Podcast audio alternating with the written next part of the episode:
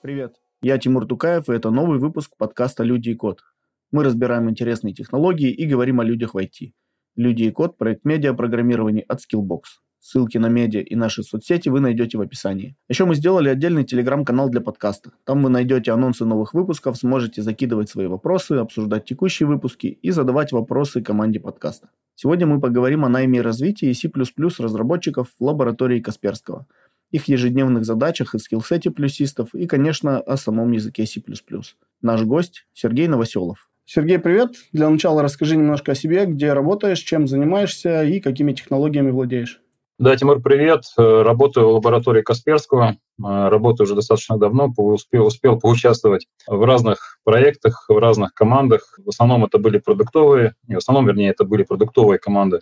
То есть э, практически всю свою все свое время работы, что я работаю в ЛК, занимаюсь разработкой продуктов. Первый, ну, собственно говоря, начинал я как разработчик, позиция была разработчик. Э, вот. Первый проект, над которым я работал, это был проект файл-сервера, то есть мы делали продукт для защиты файловых серверов на базе Linux. Вот. Потом на базе этого продукта был сделан продукт э, для защиты рабочих станций. Вот. Э, ну и в итоге вот этот, этот продукт с, как бы со временем трансформировался в то, что сейчас называется Kessel. То есть тот продукт, который сейчас называется Kessel. Э, вот, соответственно, после работы над файловым сервером, над файл-сервером, продуктом для защиты файловых серверов, соответственно, ну, так получилось, что меня с командой, с которой я работал, переключили на разработку почтового продукта, ну, для защиты электронной системы электронной почты. А, тогда это, этот продукт назывался Kaspersky Linux Mail Security. Вот, собственно говоря, а, мы начали делать новую версию этого продукта. Это было достаточно, достаточно давно. Вот. Э, по сути дела, мы переписали продукт с нуля с командой, э, сделали его на базе э, новой технологической базы компонентной, которая разрабатывалась, начала тогда, на тот момент начала разрабатываться в компании, естественно, мы переключили переключили LMS, вернее, даже не переключили, а разрабатывали э, LMS на базе этой новой компонентной базы. Вот, соответственно, потом на базе продукта LMS был сделан продукт Kaspersky Security Mail Gateway, почтовый шлюз э, для, тоже также для защиты почтовых серверов, для проверки почтовых сообщений, электронных писем. Вот, этот продукт, он ну, такой, скажем, гораздо более широкой функциональностью обладает, нежели. Э, вот. И, соответственно, Э, сейчас вот активно мы продолжаем работу над продуктом под названием КСМГ, э, вот, и этот продукт активно развивается и активно э, продается. Также мне в свое время еще, ну, как бы у нас был такой хм, промежуток времени, когда мы работали помимо почтового продукта, мы заработали еще над продуктом для защиты веб-трафика. Продукт называется Kaspersky Security Web Gateway. Ну, вот, соответственно, он предназначен для защиты HTTP-трафика, то есть он проверяет HTTP-трафик, вычислением различных угрозы, соответственно, тем самым обеспечивает безопасность э, пользователей при работе в интернете. Вот, соответственно, начинал я как э, разработчик, соответственно, прошел путь через э, старшего разработчика, ну и на текущий момент я работаю на позиции тим лида, соответственно, вот в проекте КСМГ. Соответственно, из технологий, которые мне приходится использовать в своей работе, ну, наиболее, наиболее широко, наверное, это, естественно, конечно же, C++, да, так как, скажем, большая часть кодовой базы в продукте, естественно, реализована на этом языке. Естественно, основная э, часть функциональности, которая э, осуществляет проверку электронной почты, реализована на C++. А, вот, соответственно, C++ это является, наверное, одним из основных инструментов а, работы ну, в повседневной деятельности. Помимо C++ а, приходится использовать Python достаточно широко, потому что ну, э, так в свое время сложилось, что, соответственно, архитектура продукта КСМГ была выстроена ну, не только на C++, но и, соответственно, на, на базе Python. Соответственно, часть, часть функциональности, которые, которые продукт предоставляет пользователям, реализовано, естественно, на. А, вот, поэтому, естественно, приходится помимо C++ иметь дело с Python.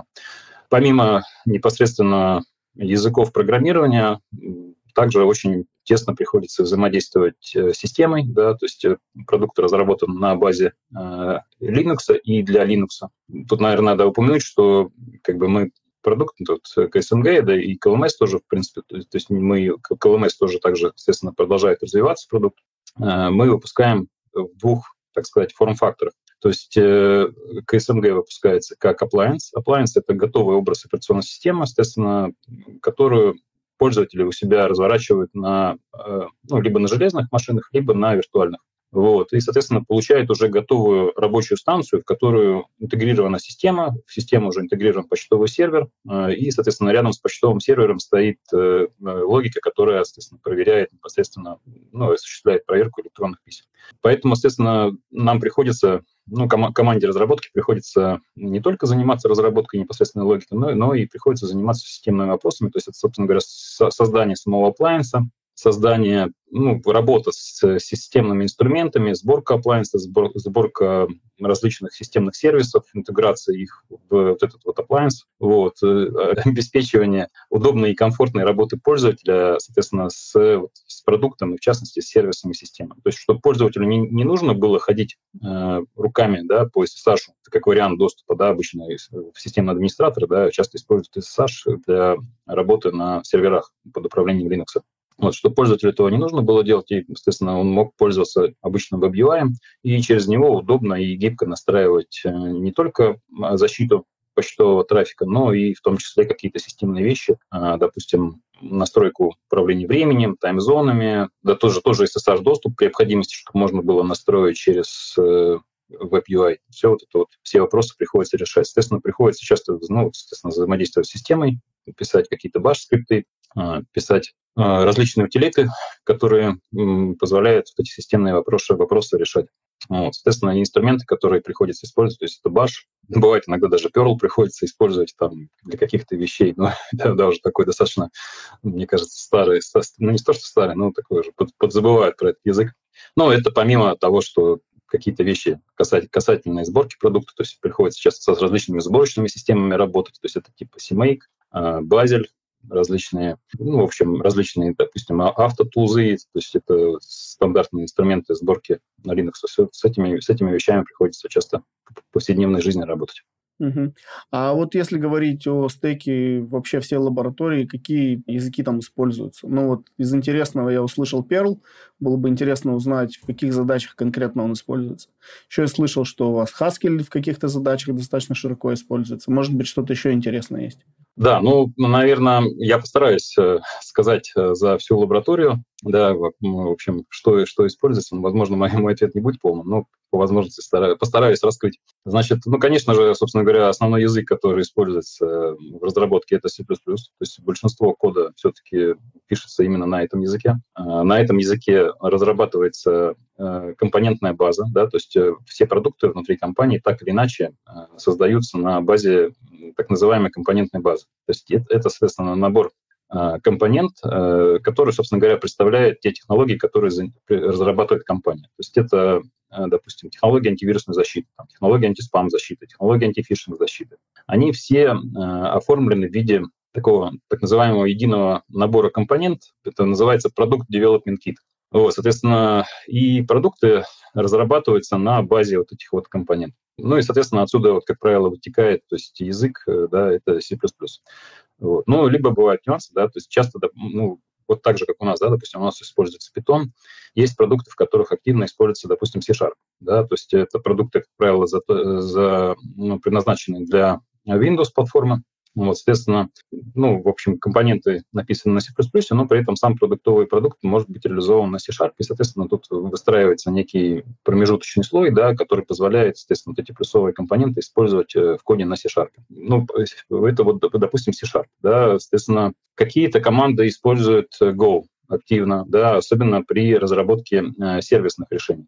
В частности, те решения, которые ком- компания продает как облачное решение, да, как, как сервис, соответственно, они, как правило, разрабатываются на базе Go. Ну, в принципе, Go — это достаточно удобный язык, и он, естественно, выстроен, э, не выстроен, он предназначен для разработки именно бэкенд решений. Вот, соответственно, вот, в принципе, некоторые команды пришли к, к такому решению, что они могут этот язык использовать в своей работе при разработке каких-то определенных продуктов. Вот, соответственно, его, его достаточно активно используется. Активно очень используется JavaScript и TypeScript, да, для многие, особенно особенно, наверное, серверные решения, да, то есть серверные продукты, продукты предназначенные для защиты серверов. Они, как правило, используют в качестве пользовательского интерфейса, интерфейса WebUI. Вот, соответственно, поэтому при для разработки логики э, работает WebUI, как раз-таки используется э, э, TypeScript, ну, естественно, Java, JavaScript. Вот.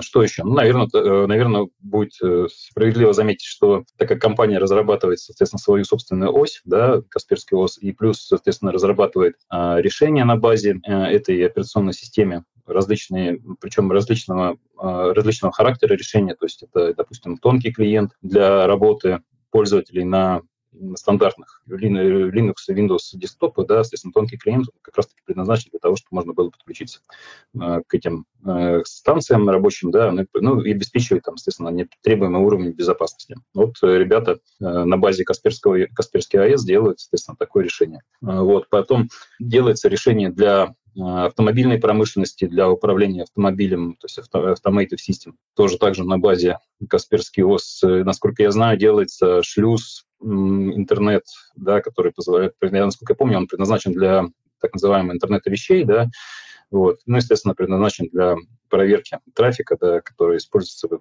различных подобных системах. Вот. То есть здесь тоже активно, ну, так как это достаточно такие ну, разработка, она достаточно такая приближенная к системе, соответственно, активно используется C, то есть не только C++, но и именно C сам по себе. А, вот. Ну и плюс, соответственно, конечно, а, сами плюсы. Вот. Что еще из интересного можно отметить? Ну, про Perl я упомянул, да, что вот в некоторых продуктах он развивается, но, скажем, я скажу, наверное, наверное, стоит отметить здесь, что все-таки Perl, он больше используется для таких э, вспомогательных э, вещей, но, допустим, в качестве инсталлятора бывают иногда какие-то какие задачи э, решаются вот именно в процессе, процессе деплоя продукта на, ну, обычно, как правило, это либо на серверных станциях, которые работают под управлением Linux обычно, либо на рабочих станциях. Что, наверное, еще из интересного можно отметить?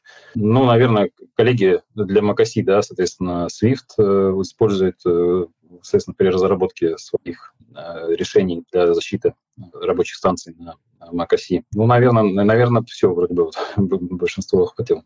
Uh-huh, uh-huh. А вот э, одна из основ вашего стека, да, и, собственно, там, тема сегодняшнего разговора – это C++.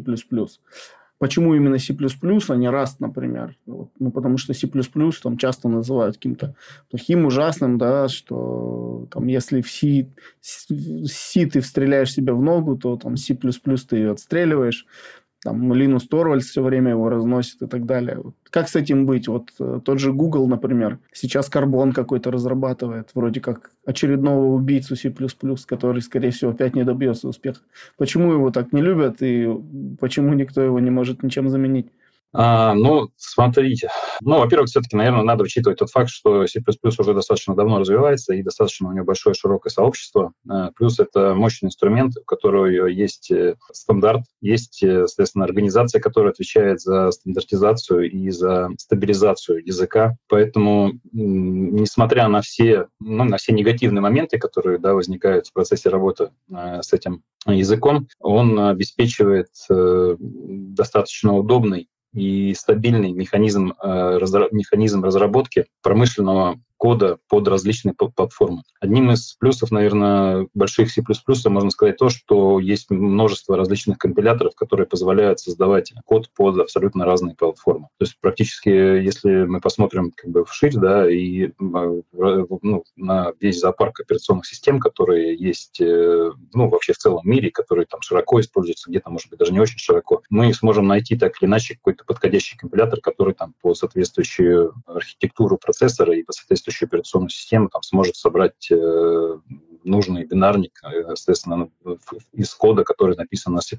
Поэтому, несмотря на, вот, опять же, все минусы, да, все сложности, в целом язык, мне кажется, очень популярный и очень удобный в работе. Если, допустим, мы э, сравним с Rust, C++, на мой взгляд, э, э, несмотря на то, что в Rust были, вот, э, собственно говоря, при разработке самого языка Rust введены э, механизмы, которые обеспечивают, скажем так, правильное написание кода, правильную разработку, прав, да, правильную структуру разработки кода еще на этапе компиляции, то есть на этапе написания кода. То есть в расте основная парадигма, да, которая используется, то есть тот код, который пишет разработчик, он должен его писать правильно. То есть э, так, чтобы ему компилятор позволил его, в принципе, скомпилировать. Это, как бы, наверное, основной плюс э, который, собственно говоря, обеспечивает вот, отсутствие э, там, проблем при работе с памятью, отсутствие проблем при работе с многопоточностью. Но в то же время вот этот вот подход, он э, добавляет сложности для погружения в язык. То есть, несмотря на то, что как бы это хорошая идея, да, вот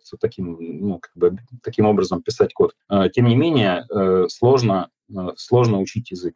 Получается, сложно учить язык и сложно на нем разрабатывать. То есть, э, как бы, ну, мы, разработчик хочет так полагаться, чтобы компилятор, по сути дела, обеспечивал ему правильное написание кода, что ли, так правильно будет, наверное, будет сказать, да. Но при этом, соответственно, опять же, компилятор от самого разработчика требует, чтобы он, э, он код писал ну, правильным образом. Вот, иначе он просто, просто не скомпилируется и не, ну, не сможет получиться на выходе там, работающий бинар. И это, собственно говоря, добавляет расту вот, э, сложности в изучении и сложности в разработке на нем. С этой точки, соответственно, C++, с точки зрения, да, он более, более простой для погружения, что ли, правильно будет сказать. То есть, э, ну, получается, несмотря на отсутствие контроля за, там, там, прямого контроля со стороны компилятора C++, э, за использование памяти, за использование там, различных механизмов многопоточности, тем не менее, соответственно, это, наверное, ложится на плечи разработчика, и разработчик сам должен учитывать эти факты. Но, тем не менее, Э, с, с, самим, самим языком с этой точки зрения пользоваться проще и проще на нем писать, э, начать писать код и начать писать какие-то готовые решения промышленного класса. А если, опять же, возвращаться там, ну, к какой-то нелюбви или к сложности, да, которые говорят, то, ну, в связи с чем, может быть, такое возникает? Может быть, C++ разработчики чего-то не понимают об этом языке, да, и, может быть, какие-то просто типичные ошибки совершают и не знают, что их просто не надо совершать, и будет все гораздо лучше. То есть есть ли вот какой-то такой аспект? Какой-то такой механизм, да, универсальный, который бы позволял, в принципе, что-то сделать такое, чтобы понять и проще освоить. А, скорее, наверное, есть ли какие-то вот такие типичные моменты, которые ну, часто могут не понимать разработчики? Вы же наверняка много разработчиков собеседуете, принимаете команду, онбордите и так далее. Наверное, основная сложность э, разработки, которая присуща C++, C++ разработке, да, языку как таковому, это необходимость при разработке вот, э, все время держать в голове особенности, особенности реализации и особенности работы с языком. То есть необходимо все время следить за тем, чтобы корректно использовалась память. Да? То есть мех, э, те механизмы, которые предоставляет э, C++ для работы э, с памятью, нужно, естественно, корректно и правильно использовать. То есть чтобы избежать э, утечек памяти, чтобы избежать там, обращения к нецивилизированным областям памяти, чтобы избежать там, двойного освобождения памяти. Вот эти вот вещи необходимо все время держать в голове. То есть необходимо все время, э, опять же, помнить, каким образом реализованы те или иные там, примитивы на C++, допустим, там, как реализованы контейнеры в стандартной библиотеке. То есть это, ну, хороший разработчик на C++ эти вещи должен знать. То есть в каких случаях использовать лучше тот или иной тип, или иной тип контейнера, или как правильно использовать э, PTR для работы с э, оперативной памятью, то есть чтобы избежать проблем. А, вот э, необходимо пользовать, э, помнить, когда, в каких моментах возникает э, undefined behavior да, при работе с кодом на C++. Вот эти вот, вот если разработчик C++ вот будет при работе с C++ кодом помнить вот эти вот моменты, да, и обращать внимание на эти моменты. Да, вот, наверное, еще забыл упомянуть важный момент – это многопоточность. Да, при работе с многопоточностью тоже достаточно большой раздел языка, и который обеспечивает мощные инструменты для э, разработки, но, опять же, требует к себе аккуратного и внимательного обращения. То есть, чтобы избежать, соответственно, дедлоков в коде, который разработчик пишет, соответственно, вот, э, вот эти моменты то есть, нужно учитывать. То есть нужно хорошо, хорошо себе понимать, э, каким, каким образом э, идет работа многопоточного кода, каким образом устроена и организована работа с памятью, какие инструменты для этого есть э, в языке. Нужно понимать хорошо, каким образом работают стандартные контейнеры, контейнеры из стандартной библиотеки, да, ну, либо, наверное, из той библиотеки, которую разработчик использует. Нужно же обязательно пользоваться стандартной библиотекой, да, там можно Boost использовать тоже, можно, можно какие-то еще сторонние там библиотеки использовать, где тоже какие-то есть свои реализации контейнеров. Вот. Но, тем не менее, это все все-таки не, не получается вот просто так взять бездумно и начать использовать. Вот. И вот это вот, наверное, э, добавляет, мне кажется, основной э, сложности в C++. То, что каждый раз приходится в голове вот, вот эти вещи учитывать, держать. Вот. Но, опять же, если научиться этим пользоваться, то, соответственно, разработчик получает, ну, в принципе, он так получает мощный инструмент э, разработки в самом, собственно, самим C++, а изучив вот эти вот моменты, которые я обозначил, соответственно, ну, разработчик становится классным разработчиком на C++. То есть, вот, мне кажется, это как-то так. Да. А вот если говорить о базе, да, вот, ну, насколько я знаю, там, читал где-то на Хабре, еще где-то, что у вас есть какой-то единый трек, по которому люди попадают в Касперский. То есть какая-то там единая система, не покомандная.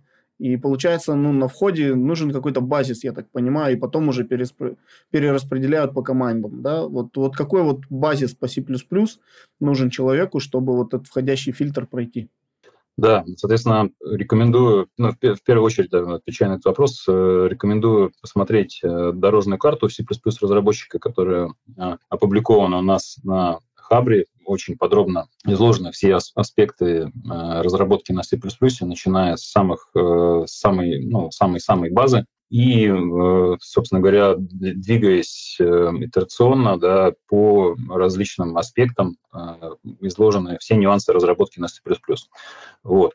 Соответственно, я рекомендую обращаться ссылку, наверное, сможем предоставить в описании. Очень хорошо все изложено и очень подробно. Соответственно, в принципе, можно даже исходя из этой карты выстраивать там, для себя какой, какой-то, какие-то варианты развития, да, варианты обучения и изучения языка. Наверное, стоит сказать, что, конечно же, любому, э, любому разработчику, который хочет освоить C++, ну, естественно, э, в первую очередь стоит обратить внимание на основные конструкции языка, да, изучить, э, соответственно, те базовые вещи, которые, собственно говоря, позволяют свести разработку на этом языке. Изучите ну, основные конструкции, что это, соответственно, условные операторы, циклы, различные, э, то есть, да, там while, for циклы, типы данных, которые позволяют, да, так и C++ строго типизированный язык, соответственно, имеет достаточно богатый набор э, типов, вот, соответственно, рекомендуется, вот, э, если, если как бы мы говорим о начале, о, о базе, базе изучения языка C++, да, изучить, соответственно, каким образом устроена система типов C++. Вот, соответственно, следующий шаг, который стоит сделать, это, наверное, попытаться каким образом, как, какие, какие механизмы предоставляет C++ для того, чтобы, соответственно, разрабатывать, для того, чтобы писать объектно-ориентированные программы. Да? То есть, э, э, собственно говоря, C++ изначально разрабатывался как объектно-ориентированный язык, да, и, соответственно, предоставляет э, мощный набор инструментов для работы, для разработки объектно-ориентированной парадигмы. Да? То есть, когда, соответственно, разработчик разбивает задачу на набор классов, вот, определяет, какие, какие классы за какие сущности будут отвечать, как они будут взаимодействовать между собой. Вот, соответственно, э, C++ позволяет э, очень гибко и удобно, соответственно, работать с, вот, с, с, класс, с классами, да, то есть есть, собственно говоря, сам, сама база понятия класса в C++, вот, и вокруг него выстроено много различных э, механизмов. В частности, это механизмы наследования, причем э, разноследование, то есть он может быть э, разного характера, может быть э, разные типы наследования, да, то есть приватные, публичные, там, защищенное наследование, э, может быть множественное наследование реализовано, может быть виртуальное наследование, то есть все эти механизмы, в принципе, так или иначе стоит с ними ознакомиться. А, вот. И, ну, естественно, определить для себя, понять для себя, как правильно писать а, объектно-ориентированный код на C++.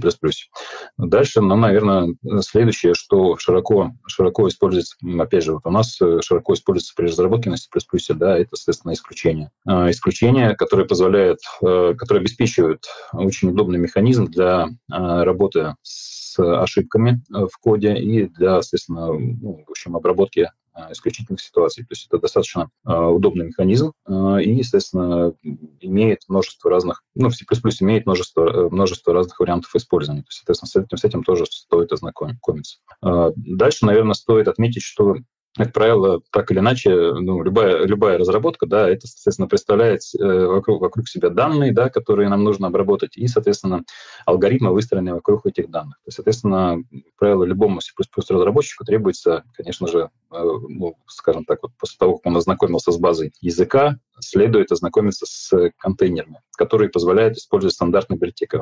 Контейнеры стандартной библиотеки — это, наверное, наиболее удобный инструмент, который как бы доступен при разработке на C++, как, ну, по сути дела, как говорится, из коробки.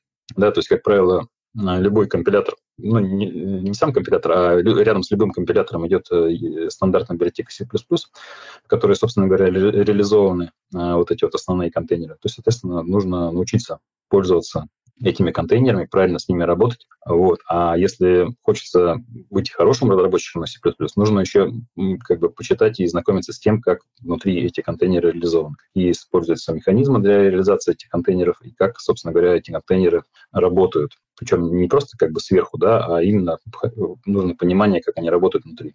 Собственно говоря, это просто в дальнейшем сильно облегчит э, работу с языком и разработ, дальнейшую разработку. Помимо этого, вот того, что я перечислил, да, и, собственно говоря, C++ предоставляет еще множество различных э, инструментов, да, в частности, это э, стандартные алгоритмы, да, то есть это реализация э, тех вещей, базы, да, которые позволяют э, выстраивать удобную, комфортную работу, допустим, ну, с данными, да, допустим, это алгоритмы сортировки, алгоритмы копирования, алгоритмы поиска. Вот эти все алгоритмы, они реализованы а, в стандартной библиотеке. Вот. И опять же, это, наверное, самый, как бы, самый удобный путь для разработчика на C++, соответственно, пользоваться этими алгоритмами. Вот. Дальше можно, соответственно, вот, э, переходить к таким более широким и а, общим вещам, а, скажем так, как это называется, а, не, не общим, а обобщенным вещам. То есть это а, использование шаблонов на C++. То есть э, в C++ есть мощный механизм работы с шаблонами, которые позволяют писать так называемый generic код. То есть это так мы на выходе получаем такой код, который умеет работать с различными структурами данных и применять к ним, соответственно, некий обобщенный алгоритм. Вот, это, вот, вот, этот, вот, вот эти механизмы позволяют обеспечивать шаблоны C++. Вроде бы охватил, наверное, это все самое основное, да, что предоставляет C++. Да. Дальше рекомендую, опять же, обращаться к дорожной карте, которая изложена на нашем хабре. Вот, и, соответственно, более внимательно и э, тщательно, собственно говоря, посмотреть те пункты, э, которые рекомендуются, с которыми рекомендуется ознакомиться после того, как э, разработчик ознакомился уже вот именно с базой C++, да, и, соответственно, в какую сторону стоит двигаться, то есть что, что, что изучать. Потому что в целом вариантов для развития, да, и для изучения там карта подразумевает широкое множество. Ну, и вообще, в принципе, работа, она сама по себе подразумевает уже множество разных вариантов того, с чем можно ознакомиться. Вот такой момент. Э, вот, ну, все-таки на C++ достаточно сложно разрабатывать, да, там, по сравнению, может, с какими-то другими более там, простыми современными языками. А, а у вас продукты, которые, ну, во-первых, международные, да, во-вторых, для безопасности созданы. Соответственно, к ним со стороны заказчиков и так далее там самые повышенные требования. И, ну, логично, что вам приходится ну, пытаться поддерживать культуру написания кода на C++ на достаточно высоком уровне но с рынка не всегда приходят, ну, прям готовые там сеньористы и сеньоры, да, скорее всего, такой компании достаточно крупной, с большой потребностью в плюсовиках, ну, не, невозможно выстроить входящий поток каких-то там сеньористых сеньоров, которые сразу могут сесть и начать писать код очень красиво, классно, так, как вам надо. Как вы вот эту задачу решаете, как поддерживаете культуру хорошего кода на C++, как вот выращиваете своих разработчиков? Собственно говоря, чтобы вот эти вот моменты решать, да, то есть э, когда э, требуется э, подтянуть уровень знаний, ну и, естественно, для себя тоже, чтобы не упускать из виду моменты, связанные с безопасностью разработки, у нас в процессе выстро... у нас в компании выстроены достаточно четкие процессы разработки. То есть что это в первую очередь здесь подразумевается? Ну, в первую очередь это подразумевается, конечно же, наверное, код-ревью. Да? То есть э, любой код, который э, разработчик э, хочет э, разработать в продукте и, соответственно, хочет, ну, хочет поместить, так сказать, мастер, мастер-ветку э, репозитория, да, в которой лежит исходники там, того или иного продукта, он должен пройти ревью. Ну, даже, наверное, можно, можно э, более подробно сказать, что прежде чем пройти ревью, соответственно, любой, любая задача, которая разрабатывается, она, соответственно, обсуждается между коллегами, да, и принимается решение, каким образом эта задача будет реализована, какие будут использованы механизмы, а, какие, ну, какие инструменты, в том числе инструменты C++, там, да, будут э, использованы при решении той или иной задачи. Но исходя из этого, соответственно, разработчик уже делает решение, делает реализацию, да, и, соответственно, после, после того, как реализация сделана, Соответственно, разработчик проверил, убедился, что она работает. Соответственно, реализация, реализация кода поступает на ревью. Вот. И в процессе ревью, естественно, участники команды, да, естественно, стараются учесть э, какие-то нюансы, да, которые могут быть, э, могут быть допущены разработчиком э, при написании кода. Вот, естественно, ребята из команды помогают и, естественно, обозначают э, эти, эти, моменты и, соответственно, с тем, чтобы у разработчика была дальше в дальнейшем возможность эти нюансы исправить. Это, наверное, из, ну, из таких вот наиболее очевидных вещей. Из того, что еще кроме этого есть, конечно же, мы в команде друг между другом общаемся, да, обсуждаем какие-то рабочие вопросы, а, обсуждаем а, с, то, как как, как правильно разрабатывать э, на C++, какие, какие механизмы лучше использовать, какие лучше не использовать. Вот, это тоже как бы все вот есть. А, кроме того, а, у нас э, э, широко э, в компании используются практики так называемые практики так называемой SDL разработки. SDL, SDL это расшифровывается как Security Development Life Cycle, то есть это такой подход к разработке, когда, соответственно, для того, чтобы выпустить релиз продукта, нужно при разработке провести определенные процедуры анализа кода. В частности, очень активно используется статический анализ кода различными анализаторами, да, с тем, чтобы определить э, какие-то э, моменты, которые были упущены, допустим, при ревью кода. Э, вот, в частности, мы широко используем анализаторы такие, так, такого плана, как Sways и PVS. Ну, вот это достаточно удобные инструменты, которые позволяют находить достаточно э, ну, широкий, широкий перечень ошибок коде. Ну, соответственно, их прежде как бы предупреждать, их исправлять с тем, чтобы избежать э, ошибок в дальнейшем, э, ошибок, появления ошибок в дальнейшем э, в продакшене. А кроме статического анализа, активно используется динамический анализ кода. То есть тоже также есть определенный набор так называемых анализаторов, да, раз, ну, разли, различных, различных от различных вендоров, да, соответственно, и эти вот анализаторы мы активно используем при разработке. Здесь, в отличие от статического анализа, эти анализаторы работают уже с не с кодом, а уже, собственно говоря, с бинарными э, компонентами продукта. Э, вот, соответственно, и позволяют найти ошибки различного характера, связанные с неправильной работой с памятью, неправильной, неправильной работой с э, многопоточностью и, соответственно, различные проблемы, которые вызываются undefined behavior, да, C++ есть такое понятие, как undefined behavior, соответственно, есть вот анализаторы, которые эти ошибки позволяют исключить. Вот. Ну, э, это вот из таких вот очевидных вещей, причем это все у нас э, встраивается в процесс разработки, то есть, допустим, анализаторы, они у нас э, работают как бы по расписанию, да, то есть и, по сути дела, там запуск анализаторов идет либо вообще на pull request, когда pull request заводится на merge исходников в мастер, либо по расписанию, да, то есть, э, ну, допустим, ночью да, прогоняется анализатор, там, получается, разработчикам присылается отчет о проведенном анализе. Если, если есть какие-то проблемы, эти проблемы оперативно исправляются. Помимо этих практик, да, конечно же, никто не, не, не отменяет э, живое человеческое общение между разработчиками в команде. Э, соответственно, посещение различных мероприятий, э, да, в частности, допустим, там очень популярный CPP Russia, да, где, естественно, э, коллеги-разработчики общаются друг с другом, делятся, делятся опытом. Плюс к этому у нас, опять же, вот в рамках SDL разработки внутри в компании есть множество курсов, причем очень хороших, интересных, которые вот позволяют разработчику причем даже в зависимости от платформы, под которой он пишет, не только от языка, а именно от платформы, позволяет учесть э, нюансы и, соответственно, ну, за, закрепить свои знания для того, чтобы писать э, более правильный, более безопасный код. Причем это вот, ну, это на наших внутренних порталах есть ребята, у нас есть отдельная э, команда э, Product Security Team, которая занимается разработкой этих, этих курсов, да, проводит, естественно, лекции и плюс, естественно, есть возможность посмотреть э, курсы онлайн, ну, то есть на, на внутреннем портале. Ну, вот эти вот все мероприятия, в принципе, позволяют решить э, и повысить качество кода и обеспечить его безопасность. Мы всегда с радостью ждем вашу обратную связь.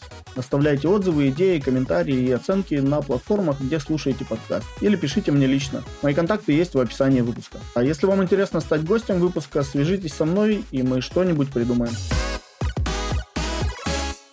Вот смотри, мы поговорили про базу определенную плюсовую, да, которую надо знать на входе, но э, когда уже ты попадаешь ну, в какую-то более узкую, так сказать, э, часть воронки найма, получается, тебя распределяют по каким-то командам. Ну, либо ты сам там выражаешь желание, да, и смотрят, насколько ты соответствуешь и так далее. Мог бы про две-три команды рассказать, какие у них, ну, может быть, специфические задачи и какие, может быть, специфические требования к знаниям и навыкам? Да, конечно, конечно. А, да, один момент, э, да, прошу прощения сразу. А, у вас команды, я знаю, называются ну, достаточно сложными аббревиатурами. Мог бы параллельно с аббревиатурой еще рассказать, э, о чем это, о чем вообще речь? Да, конечно, конечно. Да, ну давайте, наверное, расскажу сначала про свою команду. В принципе, я уже там в начале немножко наговорил, но, естественно, скажу чуть более подробно. Да, естественно, наша команда называется Kaspersky Security Mail Gateway. Наш продукт, продукт которым, который разрабатывается команда, называется Kaspersky Security Mail Gateway. Но, естественно, поэтому, как правило, обычно команда ассоциируется с продуктом, ну, вот, но, в общем, мы вот так вот обычно себя и называем. А, значит, э, собственно говоря, помимо да, помимо и C++, помимо разработки на C++, активно мы используем разработку на Python. А, то есть э, достаточно существенная часть функционала реализована, естественно, на Python, и поэтому приходится иметь дело с этим языком. Вот. Плюс к этому, естественно, надо сказать, что нам э, приходится, так как у нас продукт обрабатывает почтовый трафик, э, и, естественно, ну, приходится часто очень разбираться с тем, как вообще, в принципе, работают почтовые системы. То есть э, обычно в целом работа почтовых систем, она достаточно жестко стандартизирована и специфицирована. То есть есть определенный набор стандартов, который описывает работу электронной почты. Вот. И, естественно, нам приходится э, разбираться с этими стандартами, разбираться, каким образом электронные письма там, проходят через различные э, точки от получателя, от отправителя к получателю, через какие узлы она проходит, как у нас, как выстраивается работа электронной почты в организации. То есть э, вот эти все моменты приходится изучать э, и э, с ними работать.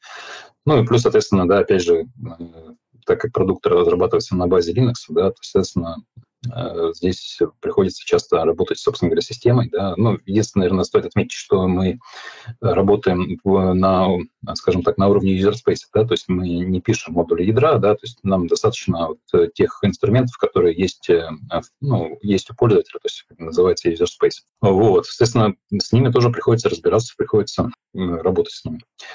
Да, я уже говорил, что, естественно, в свое время я работал в команде разработки файлового антивируса для файловых серверов. Наверное, хочу рассказать про команду, которая занимается разработкой продукта, на текущий момент называется Kessel. Kaspersky Endpoint Security for Linux. Да, то есть ребята делают э, э, продукт для защиты рабочих станций и для защиты э, тоже также файловых серверов. Да, то есть это э, файловый антивирус, который ну, одной из функциональностей, которой является мониторинг файловой системы. Наверное, на текущий момент это, наверное, будет я так узко уже говорю, на, на самом деле сейчас этот продукт уже вырос, э, там внутри него гораздо очень большой список функциональностей, помимо файловой проверки появился. То есть это на текущий момент у них э, в продукте появились функциональности, связанные с проверкой сетевого стека, да, то есть сетевого трафика. То есть, по сути дела, весь трафик, который приходит на рабочую станцию, продукт проверяет, перехватывает, обрабатывает, ищет в нем, естественно, угрозы с тем, чтобы обеспечить безопасность пользователя. И ну, Плюс они постоянно, ребята постоянно добавляют э, новый функционал в продукт. То есть вот сейчас там появился функционал по мониторингу процессов, запущенных на рабочей станции, по мониторингу э, различных девайсов, да, то есть, ну, как обычно, в принципе, стандартный сценарий, когда пользователь пришел, флешку воткнул в, ну, к себе там ноутбук, да, естественно, нужно, чтобы, э, чтобы продукт вот эту вот операцию подключения флешки перехватил, да, и, естественно, проверил флешку, чтобы, что на ней нет никаких там различных угроз. Вот. Плюс, опять же, ну, есть функционал по работе с фаерволом, э, встроенным в систему на рабочей станции. То есть это все, все, все. Ребятам приходится с этим работать. И поэтому, соответственно, тоже также, опять же, отмечу, что помимо того, что ребята используют активно C++, причем достаточно широко, они, по сути дела, весь продукт построен на C++, и также им приходится разбираться глубоко с системными вещами. Да?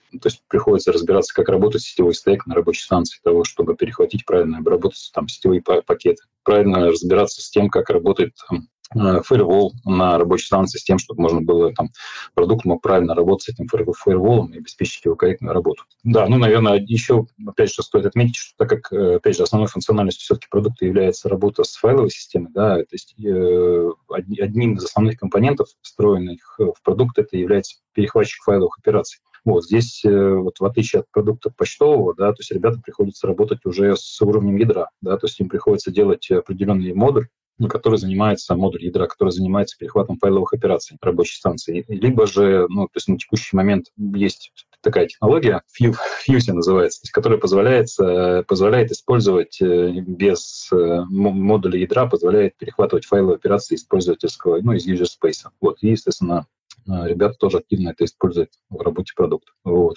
Ну, поэтому тут, наверное, собственно говоря, одним из особенностей кисла, кисла да, как продукта, Kaspersky Endpoint Security for Linux, стоит отметить, что они, наверное, глубоко достаточно интегрированы с системой, и, естественно, глубоко приходится работать с системой, в том числе даже а, работая на уровне а, ядра. Наверное, будет интересно рассказать, да, про то, ну, в принципе, я, уже упомянул, что, да, в лаборатории Касперского разрабатывается своя собственная операционная система Касперский Конечно, да, это очень Да, да. Да, и, соответственно, это, причем это самое, э, что, что, что интересно, это своя собственная разработка лаборатории, да, то есть это не просто а, как бы очередной Linux, который, да, там сделан под какую-то, типа, свою собственную разработку. Нет, здесь была, э, здесь реализовано именно свое собственное ядро операционной системы, вот, и полностью своя, свое разработано. А, вот, и, соответственно, на базе а, этой операционной системы а, разрабатывается множество различных продуктов, которые, собственно говоря, на этой системе работают. Вот, э, ну, соответственно, есть команды, которые непосредственно занимаются разработкой операционной системы, а, вот, наверное, у них, наверное, одним из основных особенностей стоит отметить, что все-таки там больше используется C, да, при разработке, ну и C++ тоже используется, да, но, наверное, в большей степени все-таки C. Вот. Плюс э, продуктовые команды, да, которые делают продукты на базе Касперский ОС. Соответственно, ну что, что, что из интересного стоит отметить? Что, собственно говоря, во-первых, приходится ребятам непосредственно работать с самой операционной системой, да, так как система еще ну, достаточно новая, свежая, да, соответственно, приходится часто решать вопросы, как выстраивать правильно работу внутри ну, тех продуктов, которые они делают внутри этой системы. А, вот. Ну, наверное, вот из интересных решений стоит отметить э, э, тонкий клиент для Касперский ОС, да, соответственно, это решение, которое позволяет работать на рабочих станциях под управлением Windows и под управлением Linux. Наверное, это можно, наверное, самый близкий аналог, это если мы сравним удаленный рабочий стол Windows, да, то есть есть решение такое, естественно, это вот тонкий клиент э, для Касперский ОС, это что-то можно сравнить, наверное, с удаленным рабочим столом, да, то есть пользователь заходит, ну, пользователь есть, э, допустим, ноутбук, на котором развернут Касперский ОС, и, соответственно, стоит этот тонкий клиент, то есть он, он включает его, загружает систему, загружается тонкий клиент, и пользователь получает доступ к рабочему столу а, где-то, ну, допустим, во внутренней инфраструктуре установлен сервер, на котором развернут уже непосредственно рабочая, собственно говоря, сама рабочая станция, допустим, под управлением Windows. Ну, собственно говоря, это все сделано ради того, чтобы обезопасить пользователя от получения, э, собственно говоря, угроз через сам ноутбук. А, вот. Соответственно, ребятам приходится ну, активно взаимодействовать э, с системой, да, активно разрабатывать системные компоненты. Но, опять же, так как это такое гуевое предложение, да, соответственно, приходится, собственно говоря, придумывать новый пользовательский интерфейс, вот, и все, все эти задачи приходится решать. Работать э, с POSIX активно. Ребята работают, э, в общем, ну, вот, наверное, это из особенностей разработки под Касперский ОС. Угу, угу. А вот э, теперь такой момент. Э, ну, про грейды интересно понять. Вот с точки зрения вашей воронки найма, кто такие джуны, медлы и сеньоры? Значит, ну, наверное, значит, классификация, наверное, выглядит примерно следующим образом. Соответственно, младший разработчик, э, соответственно, это разработчик, которому, которому нужно достаточно активное наставничество. То есть, э, в принципе, как правило, те задачи, которые дают э, младшему разработчику, они ну, должны как быть максимально четко описаны, максимально четко, ну, четко изложено и ну, в принципе, я думаю, что даже вплоть до того, что показано где в коде, в каких примитивах, то есть э, должна быть изложена задача, как она должна быть разбита по файлам. Ну и, соответственно, э, младший разработчик, наверное, требует э, к себе внимания и коммуникации, соответственно, со стороны, ну, со стороны коллег. Да, то есть, ну, поэтому, вот, э, собственно говоря, и называется младший разработчик. Если мы говорим про э, middle разработчика, да, то есть это, как правило, Э, разработчик, который уже э, не, не требует к себе такого пристального внимания со стороны, со, стороны коллег. То есть, как правило, ему ставится задача на разработку с, ну, без, ну, как бы без, без четкой детализации, ну, точно не нужно ее да, разбивать по коду, где что в коде должно быть как, и как реализовано. Да, то есть это, вот эти вещи он уже определяет сам. Вот. Ну, возможно, с обычно middle разработчику он может, в принципе, в процессе реализации подходить с какими-то вопросами и обсуждать, что и как должно быть реализовано. То есть у него какие-то есть варианты решения задач. Но эти варианты решений, как правило, они требуют обсуждения с коллегами с тем, чтобы понять, ну, правильные они или же что-то стоит скорректировать. Вот это, наверное, вот, э, такие вот характеристики, которые э, применимы к middle разработчику. Если мы говорим про синего разработчика, то здесь, наверное, стоит отметить, что, как правило, это разработчик, которому э, в процессе разработки за ним не требуется четкого контроля. То есть э, обычно разработка синего разработчика, она выглядит таким образом, что ему дают на ход задачу, может быть, даже где-то размыто описано. Он эту задачу приходит сам к, там, допустим, к архитектору, да, уточняет с ним, они, ну, они договариваются, как это должно, как должна быть реализована задача, вот, как, собственно говоря, что должно быть сделано. И дальше старший разработчик, он самостоятельно садится и реализует э, эту задачу. Причем на выходе получается э, достаточно, достаточно качественный код, такой ну, код, который не требует дальнейшей корректировки э, и какого-то какой-то пристальной переработки. То есть это, как правило, ну, может быть, какие-то могут быть нюансы, связанные ревью, да, связанные с этим кодом. Ну, то есть, как правило, они такие мелкие, что ли, больше такого косметического характера. Вот. Э, ну и, по сути дела, э, старший разработчик, как правило, он дает уже вот готовое решение на выходе. Наверное, тем самым он характеризуется. То есть, как правило, за старшим разработчиком уже не требуется особого контроля, э, и на выходе, ну, на выходе разработчик старший выдает хороший качественный код без каких-то существенных переработок. А вот еще, ну, не совсем связанный, наверное, с этим вопрос, но тоже достаточно так часто поднимается в среде плюсовиков. Говорят, что C++ это не один язык, а сразу три. Один там какой-то скриптовый язык, другой еще какой-то, третий еще какой-то. Ты как сам к этому относишься? Комбайн такой, да, там мега-комбайн. Еще осталось так этот э, garbage коллектор прикрутить, чтобы все хорошо было, чтобы отстали там с трастами, с Go, короче, не парили мозг. Ну, в целом, да, я, я уже как бы начал свое, да, вот, говорить о том, что язык развивается достаточно давно. Собственно говоря, со временем вот э, он все время обрастает, обрастает новыми фичами, но почему говорят, что э, как бы три языка, да? Язык, в принципе, так называемый мультипарадигменный. То есть, э, язык, что, то есть какие у нас парадигмы разработки бывают? Бывает функциональное программирование, бывает программирование объектно-ориентированное, бывает так называемое метапрограммирование или generic программирование.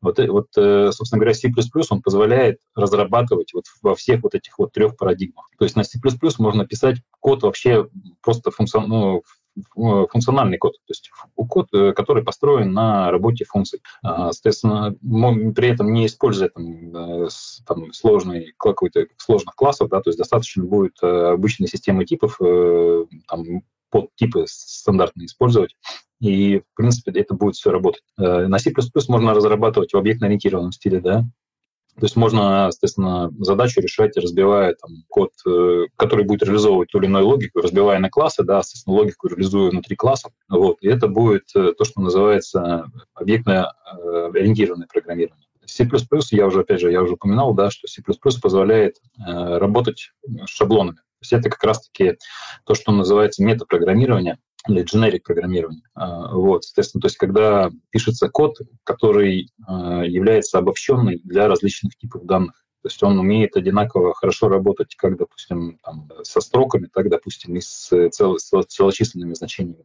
Это третья, третья парадигма программирования. Да? То есть можно, наверное, еще добавить, что с очередным, с 11 стандартом, да, то есть в C++ появился механизм а, лямбда-функций, а, да, и тут это тоже, в принципе, есть отдельная парадигма программирования на вот, кстати, это где-то близко Haskell, Haskell, наверное, да, то есть на лямбда-функциях. Вот, это, наверное, можно четвертый тип выделить. То есть поэтому, вот, наверное, из-за того, что вот э, C++ позволяет обеспечивает эту работу с разными вот этими механизмами, да, вот поэтому его и называют таким языком, как бы тремя языками в одном. Потому что другие языки, они пока, ну, либо, либо вообще, в принципе, такого не позволяют, да, то есть, ну, допустим, тот же взять, да, то есть там не, нет такого понятия шаблонов. Вот, а, и, ну, вот, соответственно, поэтому вот и говорят, что такой три языка в одном.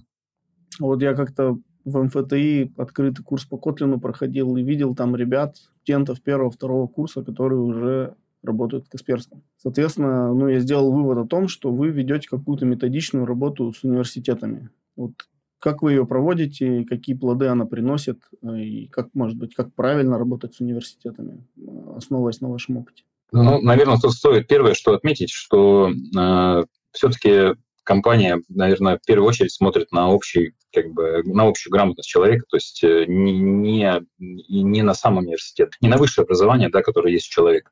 Конечно, важно иметь высшее образование, но, тем не менее, в первую очередь это то, наверное, интересует то, насколько человек хорошо справляется с задачами техническими различными, и то, насколько он вообще технически грамотный.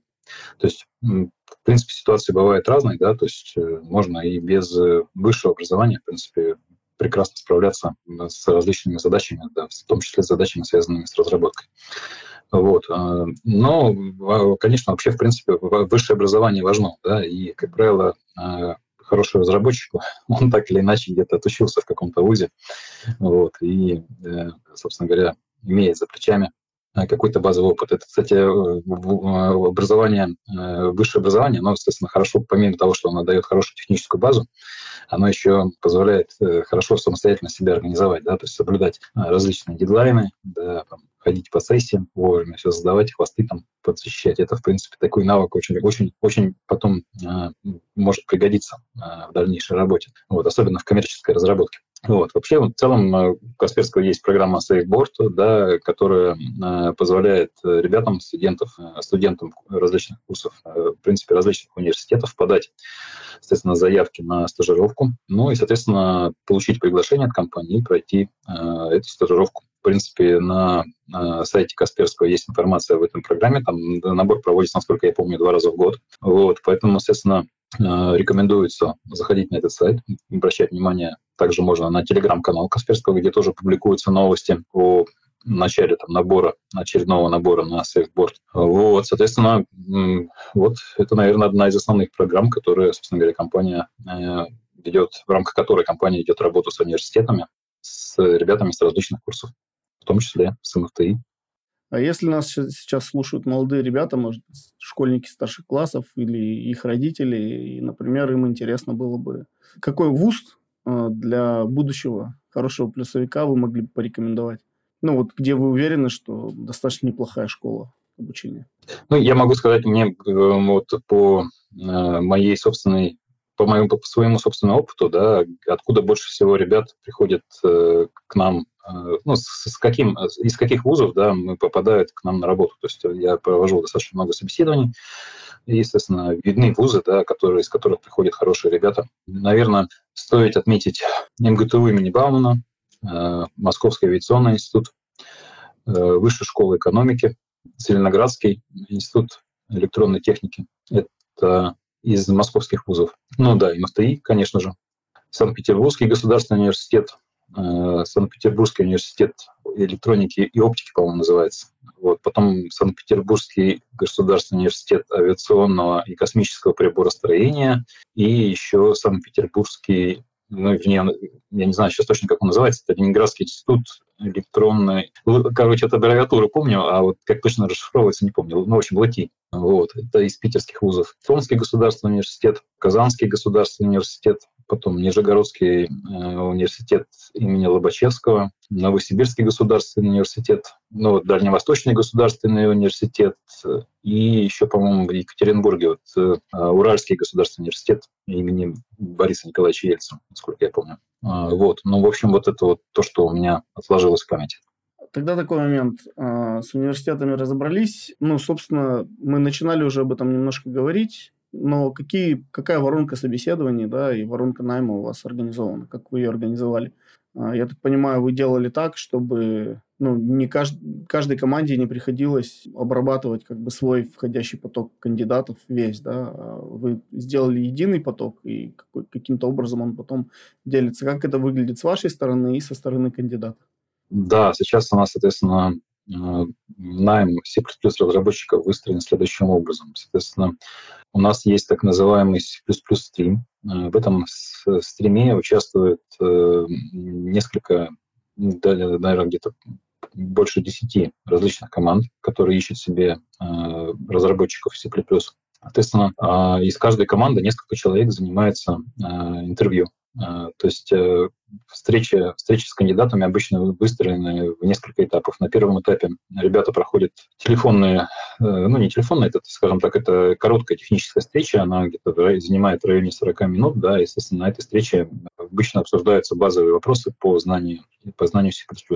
Да, то есть это, ну, собственно говоря, та основа, про которую вот я сегодня упоминал, то есть без какого-то детального погружения. То есть это, ну, по сути дела, такие короткие, короткие вопросы на где-то порядка на 40 минут.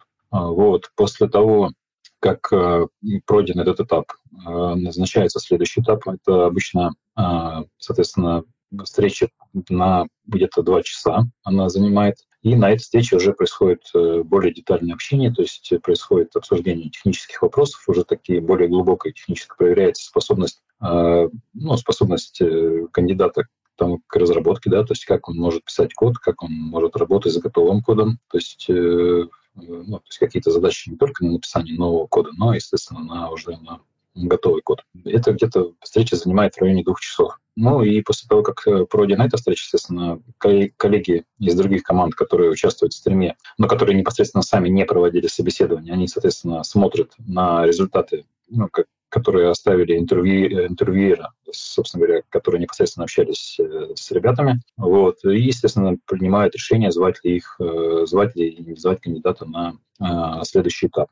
Вот. И уже непосредственно на третьем этапе происходит э, ну, это уже общение с командой, да, там, на этом этапе происходит, команда представляет как бы себя, да, рассказывает о том, чем она занимается, да, какие задачи решает, и, соответственно, э, ребята решают, интересно ли этим задачи или нет, ну, и готовы ли они ими заниматься. Ну, естественно, вот таким образом происходит выбор, выбор команды. Вот в открытом доступе где-то можно посмотреть на ваш код, вообще посмотреть, ну, насколько там классно пишут продукты в Касперском и так далее. Да, можно посмотреть на GitHub. Есть аккаунт Касперского на GitHub. Э, есть там э, некоторые компоненты, которые выпущены в публичный доступ. Вот. Но вообще в целом команда, компания занимается проприетарной разработкой, да, и как бы большая часть конечно же, кода, она ну, уже э, оформляется в готовых продуктах, э, продается, продается заказчикам в виде готовых продуктов. Но вот э, нанять да, разработчиков, ну, саму воронку организовать мало, да, надо еще и в какой-то степени стать привлекательной для них компанией, во-первых, ну, чтобы они хотели туда попасть, а во-вторых, соответственно, сделать так, чтобы они оставались ну, в течение какого-то времени. То есть как вы над этими задачами работаете? Потому что просто там выкладывать вакансию это одно, но сейчас имеют преимущество те компании, у которых ну, бренд работодателя развит э, там, и так далее, и так далее. А, да, вопрос понятен. Значит, в первую очередь, наверное, стоит отметить, что самое интересное и замечательное, что есть э, лаборатории, это задачи, которые стоят перед э, разработчиками, которые приходится решать. Много разных интересных задач, связанные как непосредственно с разработкой продукта, так и с э, обеспечением процесса разработки продуктов. Как правило, решаются разработчиками, то, ну, причем в разных командах и ну, с помощью разных инструментов. Это, собственно говоря, наверное, одно из наиболее привлекательных и интересных, что есть компании. Второе, конечно же, что привлекает, э, как бы, привлекает разработчиков, наверное, вот с моей точки зрения, это, конечно, хороший, э, хороший компенсационный пакет, ну, собственно говоря, хорошие условия труда, да, то есть э, у нас есть различные плюшки в виде, ну, во-первых, у нас классный офис, да, то есть, как, конечно, сейчас многие работают на удаленке, но тем не менее там здорово, причем офис не только в Москве, но и в других городах России да, здорово, когда у тебя есть возможность работать из дома, и при этом еще есть возможность приехать в офис, пообщаться с коллегами, ну, в общем, просто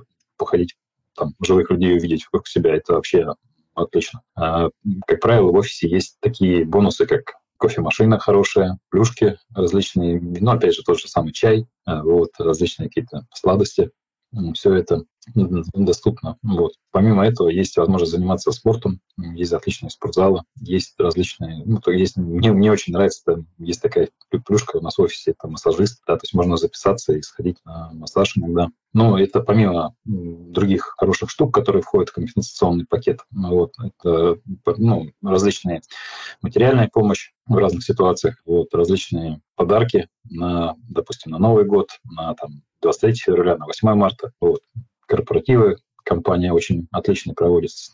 Плюс, соответственно, компания уделяет не только самим сотрудникам внимание, да, но и, соответственно, детям сотрудников. То есть а, есть различные мероприятия, ну, не различные, у нас, в принципе, одно там детский день, и очень здорово и позитивно, когда, соответственно, дети сотрудников приходят в офис, э, как бы заражаются той атмосферой, да, который, в которой работают родители, вот, и которые, соответственно, им приятно самим становится. То есть, в принципе, я могу даже сказать, что дети, дети, наверное, в какой-то степени гордятся тем, что их родители работают в Касперском. А, вот. Ну, это я уже так, это уже так, помимо, собственно говоря, помимо хорошего самого, самого там компенсационного пакета. Ну, собственно говоря, да, я еще больше всего, за что люблю свою работу, это за интересные задачи. Больше всего мне нравится, когда у нас иногда бывают такие задачи возникают, когда нам приходится решать проблемы с нашими продуктами у заказчиков в проде. Да? Конечно, здорово, когда продукты багов не имеют, да, и когда у заказчиков нет проблем.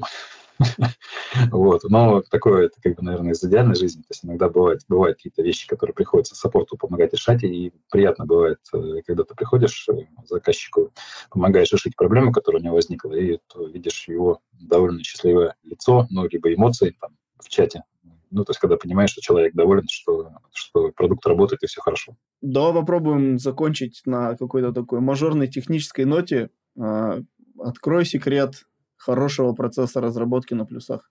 Ну, значит, э, я думаю, что это учиться, учиться, еще раз учиться. То есть язык безграничный, то есть нужно постоянно что-то... Ну, плюс, опять же, сейчас такая э, тенденция, что каждые три года выходит новый стандарт в, язык, в языке появляются новые фишки, э, язык живет, развивается достаточно динамично.